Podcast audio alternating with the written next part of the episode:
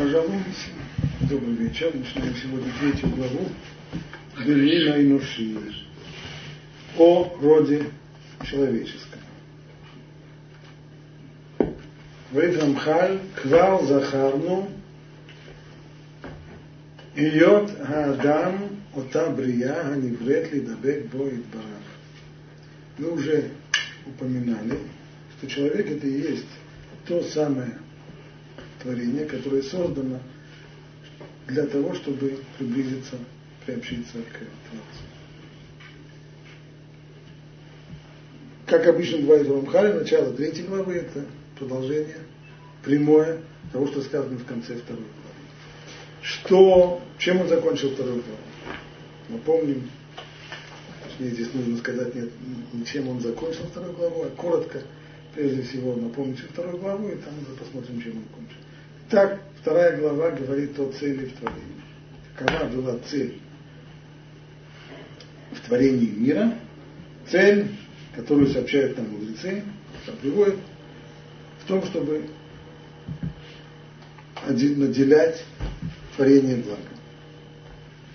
Каким благом? Просто благом недостаточно, поскольку Творец безграничный, бесконечный у него нет ограничений ни в чем, поэтому благо, которое его интересует это благо самое большое, максимальное. А где это максимальное благо? А что есть максимальное благо? Максимальное благо это только он сам. Он абсолютное благо. Все остальное. Тому не соответствует. Следующий вопрос. А каким образом, где это благо берут? Это он сам. Это только у него самого.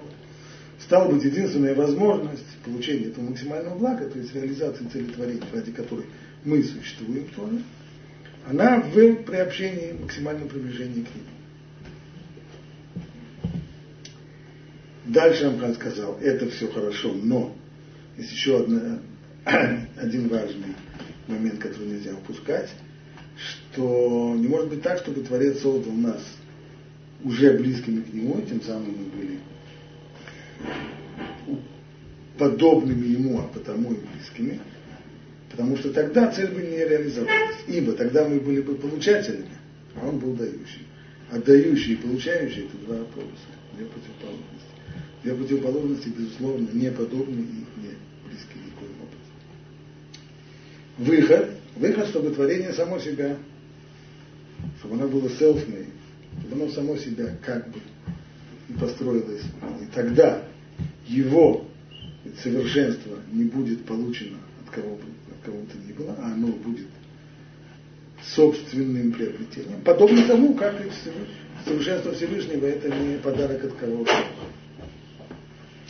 Есть некоторое уподобление, которое позволяет уже говорить о причастности при приближении. И вышла такая схема. Значит, должно быть в самом начале создано создание несовершенное, ущербное обладающее недостатком. Оно должно себя довести до совершенства, искореняя недостатки, самоусовершенствоваться. Должна быть возможность у него и совершенствоваться, должна быть возможность и наоборот. А вот здесь возникает вопрос, а почему должна быть возможность и наоборот? И дальше Амхаль заканчивает вторую главу следующей схемой, что есть у нас центральное творение. Это приятно познакомиться, это мы, это люди, которая стоит, как видите, на распутье между совершенством и недостатком. Совершенство означает все, что приближает его к Богу, недостаток все, что удаляет его от Бога. И у него есть возможность к тому и к другому. И у него есть средства, которые могут его привести к тому и к другому. А зачем нужен и к другому? То есть Рамхаль подвел нас вплотную к тому, что называется свобода выбора. Он только не назвал это слово своим, не назвал это понятие этими словами. Своим именем он его не назвал, но подвел нас вплотную. И не объяснил, почему это так должно быть. Этим он закончил вторую главу. И вот здесь, в начале третьей главы, он и говорит. Еще раз. Клав Захарну Йота Адаму та влияние Бетли Дабек Мы уже упомянули, что именно человек, он создан для того, чтобы приблизиться к Творцу. Вени, амутелит бен ашлемут вахизронот. И оно, это творение, это как раз то самое, о котором мы говорили, что оно творение центральное, которое оказывается в равновесии между совершенством и недостатком. Это как раз. Вегаяхолет биядо. Лекнот ашлемут. И у нас есть, в качестве этого центрального творения, у нас есть возможность и средства для приобретения совершенства, то есть для искоренения недостатка. Веулам. Царих шиезе бебхирато урецуно. Однако, необходимо, чтобы это было по его выбору и желанию. И вот, по, по выбору и желанию того самого центрального творения, которое находится между совершенством и недостатком. Почему же это надо? כאילו היה מוכרח במעשיו להיות בוחר על כל פנים בשלמות, ибо если бы он был вынужден в любом случае всегда выбирать именно движение в сторону совершенства, но я не краба, шлемуто, то он бы не был тем самым хозяином своего совершенства, не был бы обладателем своего совершенства. И тогда высшее намерение никоим образом не, не, не реализовалось бы. То есть, келену баалам, киванче ухрах мяхер лихнуто, он бы не был обладателем совершенства, ибо кто-то другой его бы толкал бы на совершенство. Ваамакнеу убаль шлемуто, и кто бы был тогда обладателем совершенства? Тот, который его совершенство толкал. То есть, даже если бы творение было создано в самом начале несовершенно, полуфабрикат, коими мы действительно являемся. Мы действительно такими созданы. Но если бы в творение был заложен еще механизм, который бы толкал его на самосовершенствование, то есть был бы подобно тому, что кто-то бы создал робот недоделанный, но вложил бы в него программу э, доведения до кондиции. Вот был бы роботом, и тем самым он бы, по крайней мере, сам бы вроде бы себя довел до кондиции, Рамхаль был бы против. Почему? Он не был бы тогда обладателем совершенства. Почему? Папа и мама так это делают. Папа и мама. Это нужно понять как следует. Прежде всего, первая деталь, которую нужно. Мы говорим здесь про обладателя. Про обладателя совершенства, как, как здесь сказано, Ваяхолит биядо ликнот У него есть возможность и способность приобрести совершенство. То есть не совсем похоже на то, что я привел пример робота, который, которого заложена программа самого себя доделать, который по этой программе будет довинчивать себе гайки и вставлять себе сопротивление.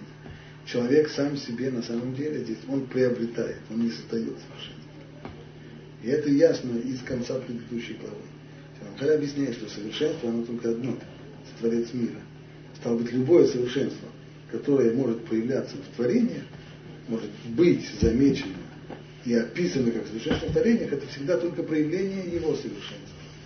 И корень любого совершенства это иарат паним, это его проявление, как бы сияние его лица.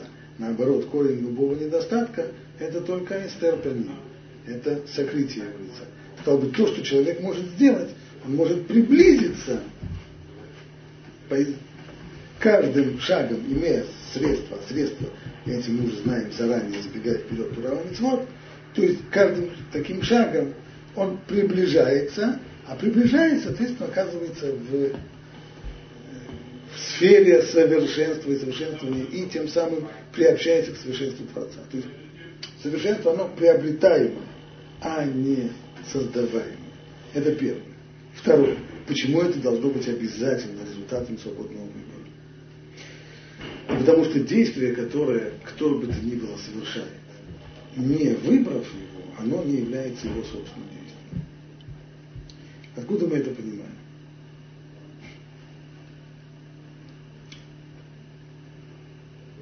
Критерий того, я это сделал или не я, он в ответственности за поступок.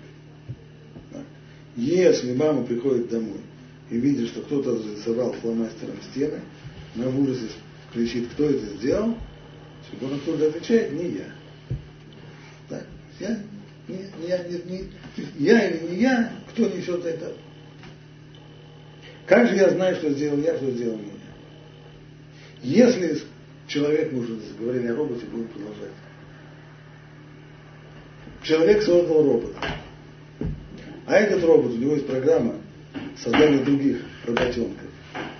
И что он по этой программе спланировал и создал другого работенка. А другой работенок создал третьего работенка.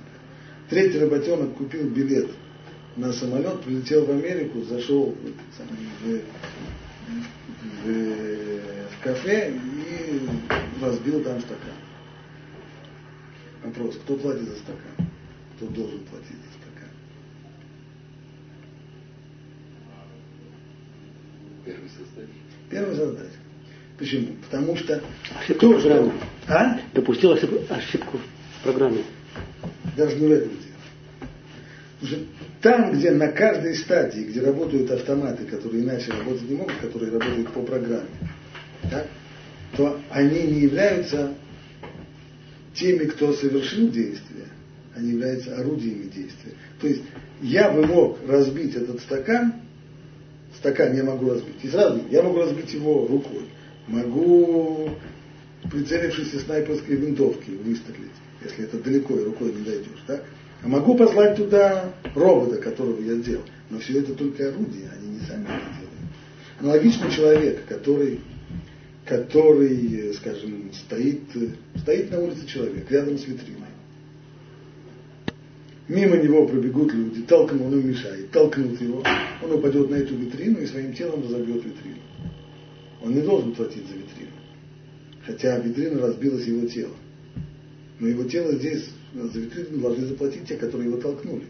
А он в их руках был только э, орудием, камнем, не больше того. Не он разбил витрину, а им разбили витрину. Там вот получается, что любое действие, оно является заслугой человека, плюс или минус, в сторону ту или в другую, только тогда, когда он мог этого действия не сделать. Если он этого действия не сделать не мог, это не его действие. Он не действовал здесь, а он был задействован. Он был орудием этого действия. Объектом этого действия, но не субъектом. Вот и получается, поскольку для того, чтобы цель творения это была в том, чтобы для, для того, чтобы получать благо, нужно приобщиться, приблизиться к Творцу, а для этого необходимо уподобление ему.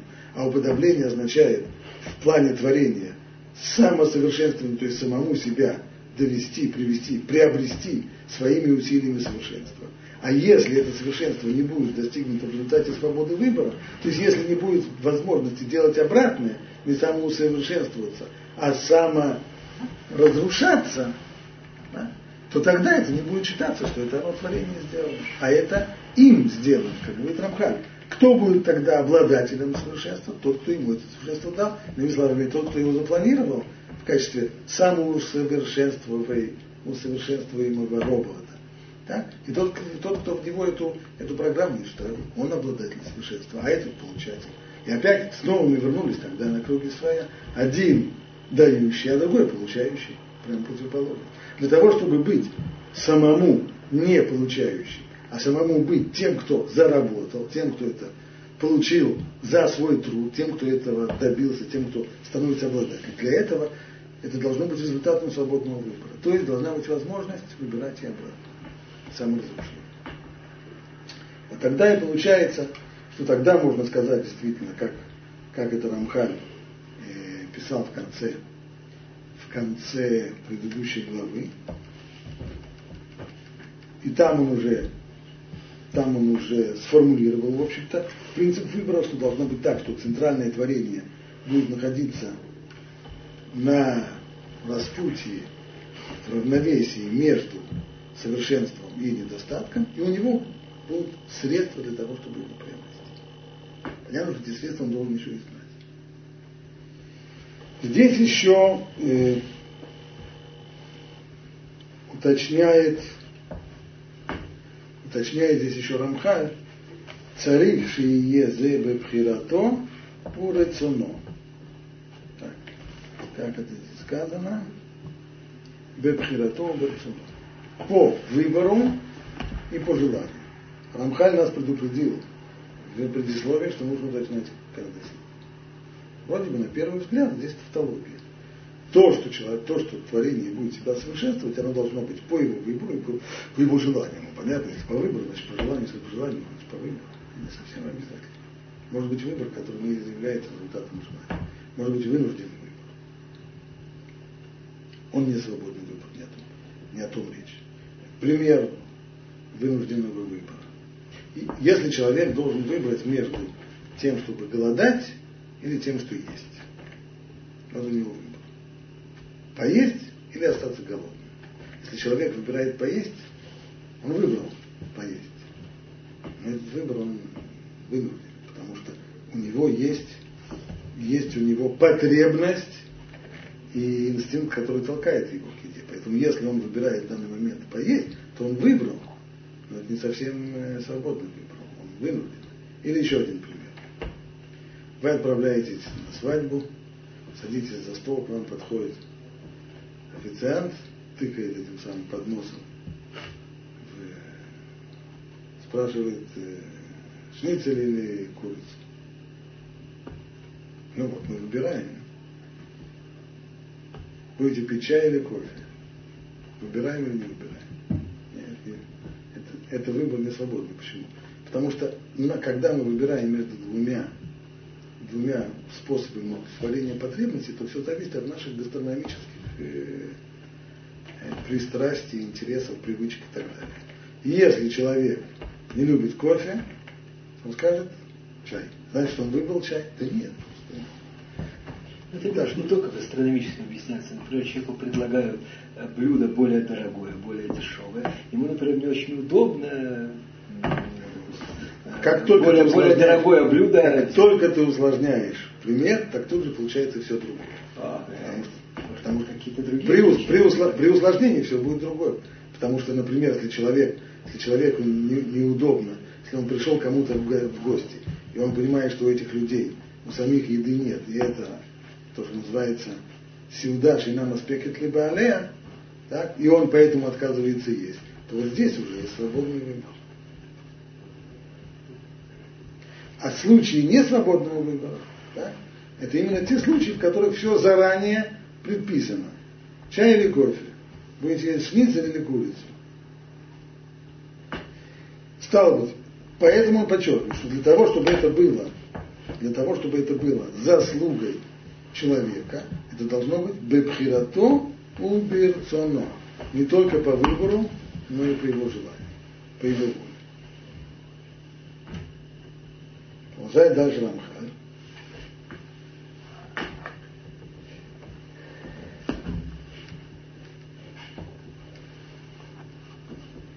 Может быть, еще прежде чем продолжить, все-таки сказать несколько слов нужно. Более точно определить это понятие свободы выбора.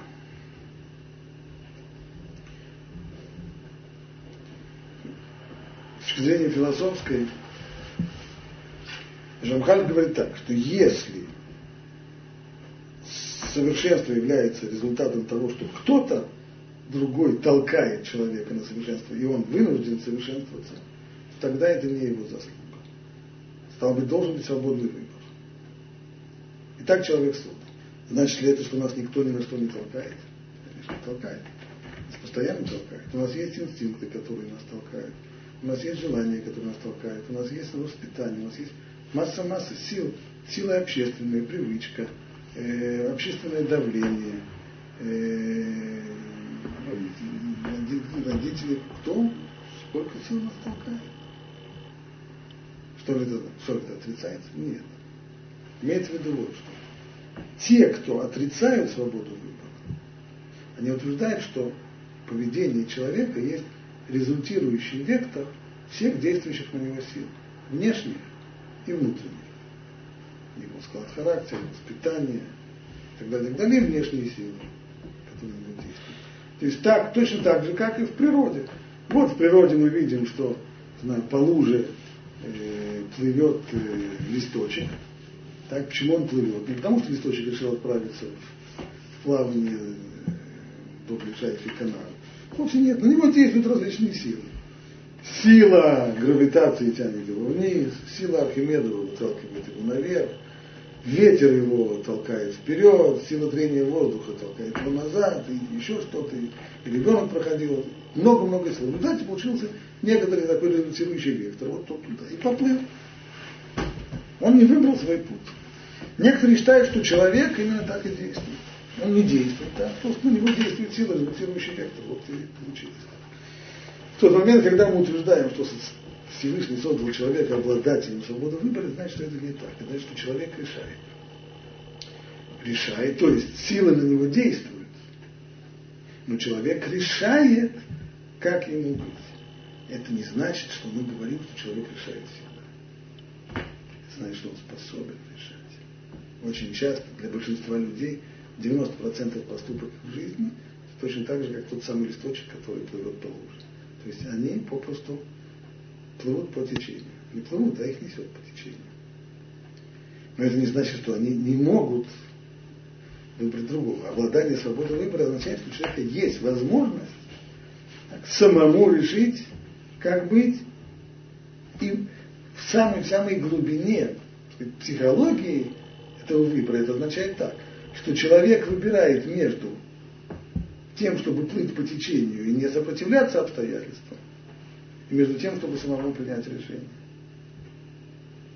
То есть, человек, которого обидели, идет он, идет он на рынок, и продавец на него открыл варежку и облаял Так. Если человек плывет по течению, то он открывает рот и продавцу обратно выговаривает ему все, что он думает. Так, это человек, который реагирует, он в данный момент ничего не выбирал. В нем, безусловно, есть сила, которая его толкает, как и любое другое животное. Так, если собаку облает, то что собака на это скажет? Она, она ответит. И так же, так, так, так, так же человек и действует. Такая же самая сила. Не собачья, человечья, другая. Но не важно, та же самая сила. Если человек решил вдруг думать, собака лает, ветер носит, что я буду этому дураку отвечать, и прошел мимо, человек выпал. Редко это бывает. Большинство людей таки ответят вплоть до того, что мы знаем, что даже Тора за этим считается, Тора считает, хотя Тора запрещает мстить, она считает, что в момент, когда человека облаяли, он не в состоянии, не в состоянии удержаться, и он не нарушает им в этот момент запрета на месть. Да? Но вместе с тем, это как раз инстинктивное вот это вот движение и, и поведение инстинктивное не на уровне человека, не результат его свободы выбора. Но это значит, что у него свободы выбора нет. Он мог решить пройти мимо и не, не ответить. Он мог решить отвернуться. В состоянии был. Как мой Рэбби это объяснял этим замечательным примером, как человек, который находится в лодке, лодка оторвалась от пристани, ее несет по течению. Несет, несет, несет. Очень неприятно, потому что в конце реки там водопад, совсем неприятно. Так что, все, с концами на лодке, на корме там мотор есть. Вот и выбор человека. Либо ты включаешь мотор, а как включил мотор, так можно плыть против течения. Мотор сильнее любого течения. Но для этого нужно решить, что ты хочешь плыть против течения и включить, и, и, и включить этот мотор. А мотор есть, он понятно есть. Но если не хочется, человек и плывет по течению, так вся его жизнь. Стало быть, вот это есть возможность у человека выбора между между совершенствованием и саморазрушением. То есть между, а что такое совершенствование? Это означает уподобление и приближение к Богу, либо удаление от Него. У человека есть такая возможность, у человека есть на это способность. И вот дальше пишет Рамхаль, Алькен ухрах, Шейнахадавар Набхирату. Вот, принимая во внимание все те аргументы, которые были сказаны, необходимо было поставить это, это достижение совершенства, самосовершенствования, в зависимости от его выбора. Как шитие натиято шкула лишь на один. Для того, чтобы обеспечить свободу выбора, необходимо, чтобы было равновесие, то есть, чтобы склонность этого центрального творения человека, как мы уже знаем, чтобы она была одинаковой в обе стороны. Ибо в тот момент, когда человека очень сильно, мы уже приводили этот пример, когда человек выбирает между тем, что голодать или есть, это неравный выбор, силы здесь неравные.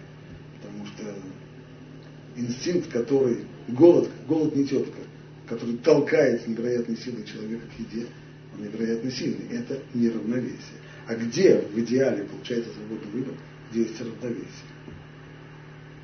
ויהיה בו כוח הבחירה לבחור בדעת ובחפץ באיזה מהם שירצה.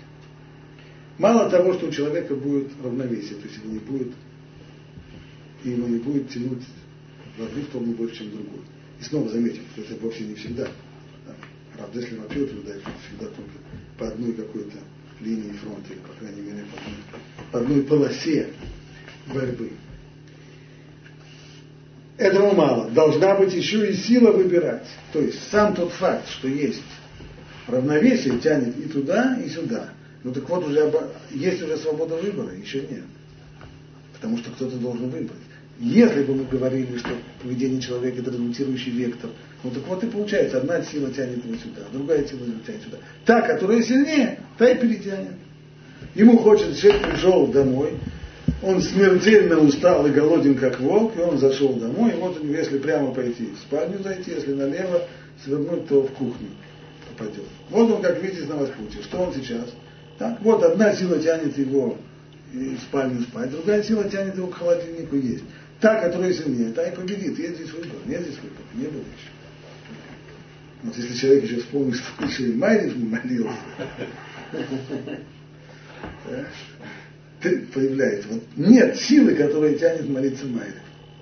Вот это уже, это уже совсем другое. И что самое главное, там, где есть только вот эти вот две, две, две силы, которые тянут туда и тянут сюда, то здесь еще нет выбора. Народная мудрость говорит, что если поставить осла и рядом с ним на равном удалении поставить две торбы с, с едой, то он помрет от голода, потому что выбрать не сможет. А у него вот на равном расстоянии точно одинаково вкусная еда.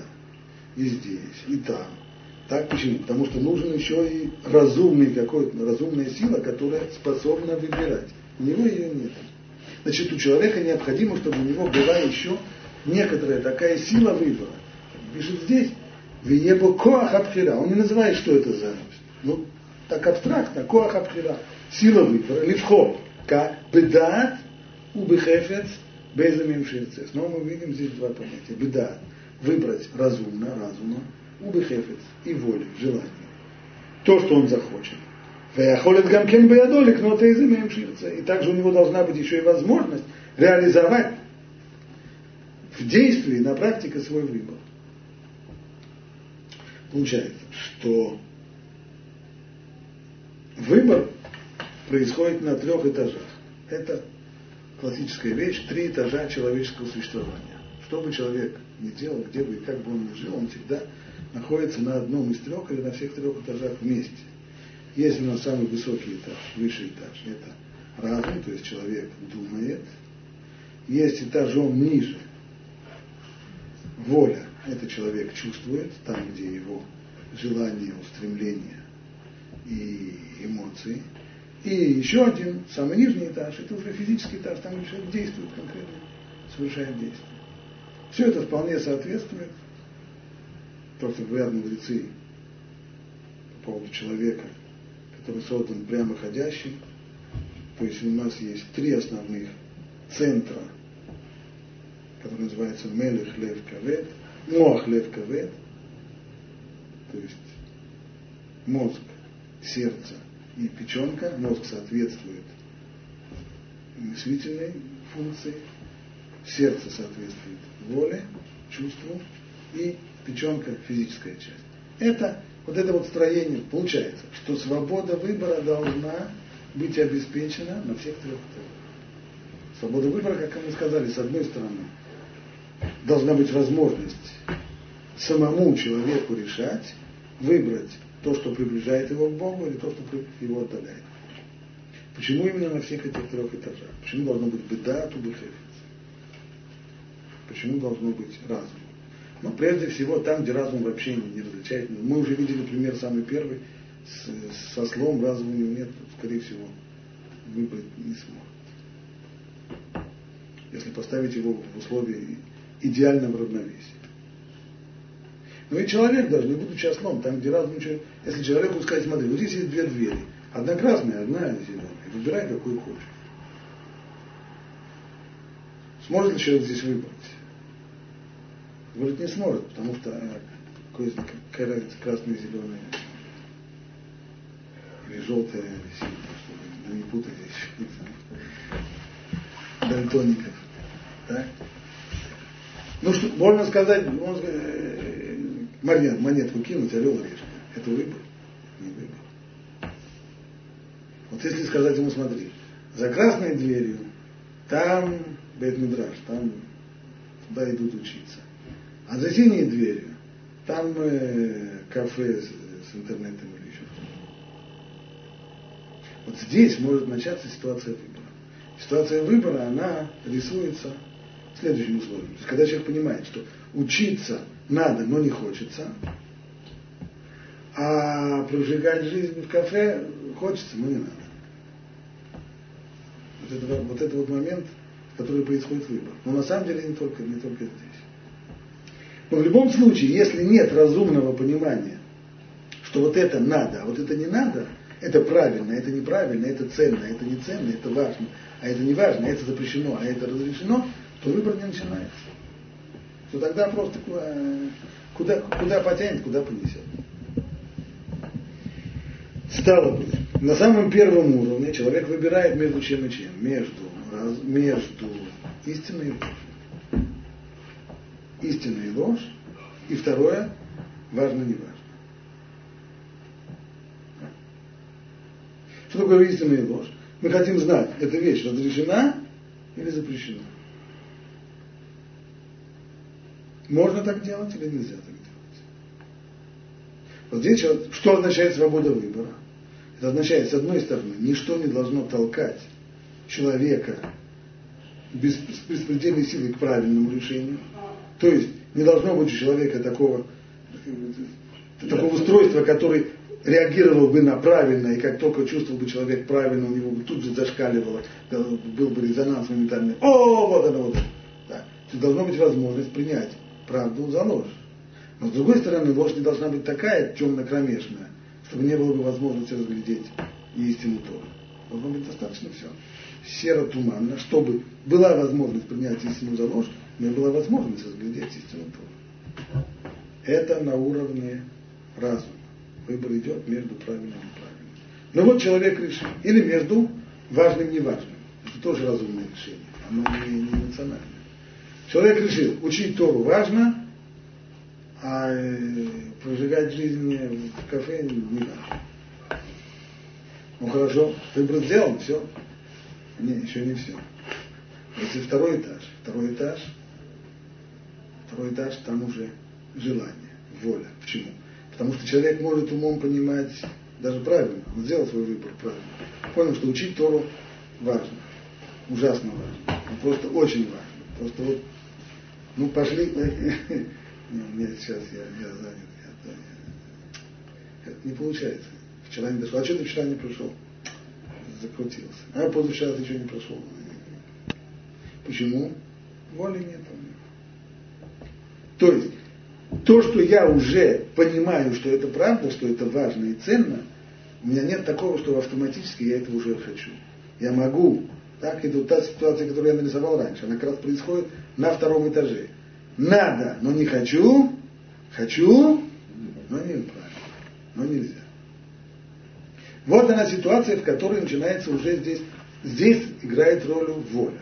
Предположим, уже все хорошо, я уже захотел. Я не только понял, что учиться важно, я и захотел туда пойти.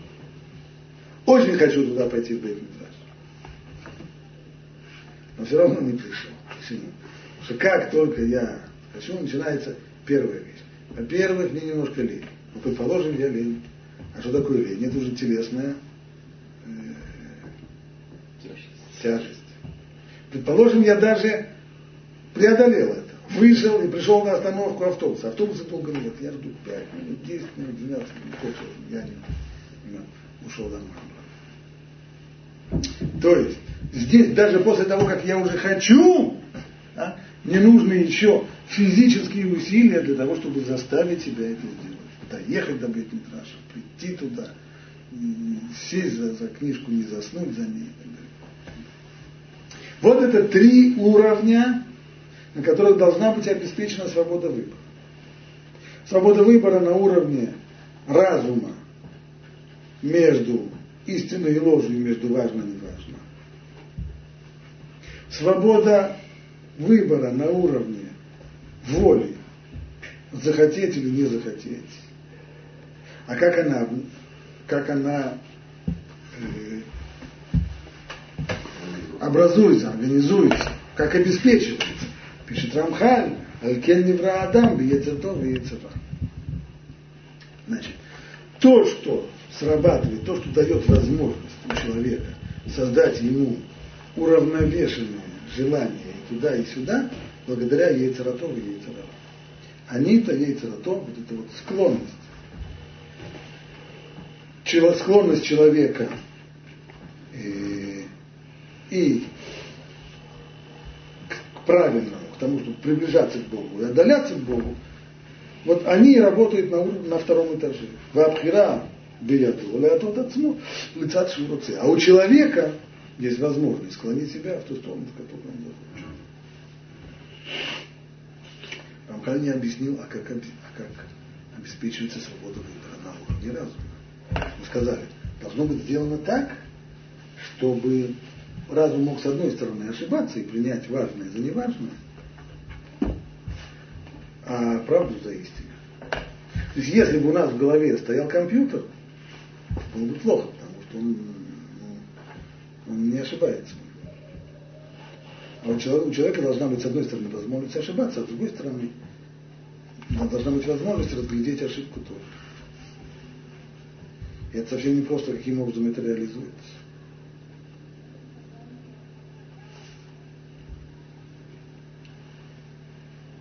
Ну и на третьем, на третьем этаже вроде все проще. С одной стороны, у меня есть желание, я хочу, да?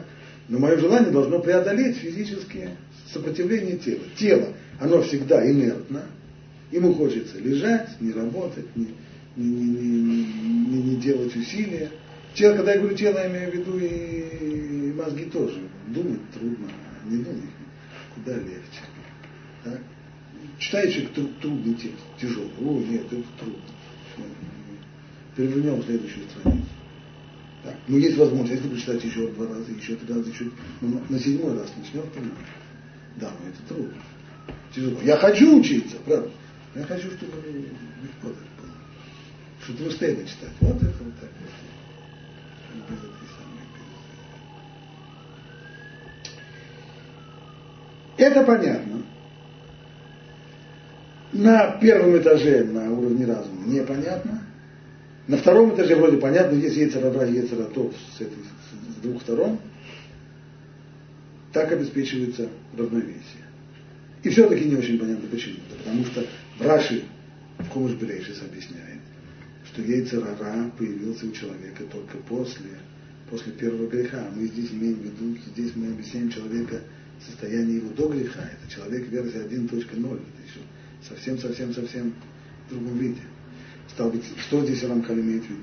Что человек создан таким образом, что в нем может появиться яйцератов и яйцерара. И мы знаем, что на самом деле при первом грехе не было еще яйцерара. Все, что было, силы, которые его подталкивали, они были внешние. Был нахаш, да?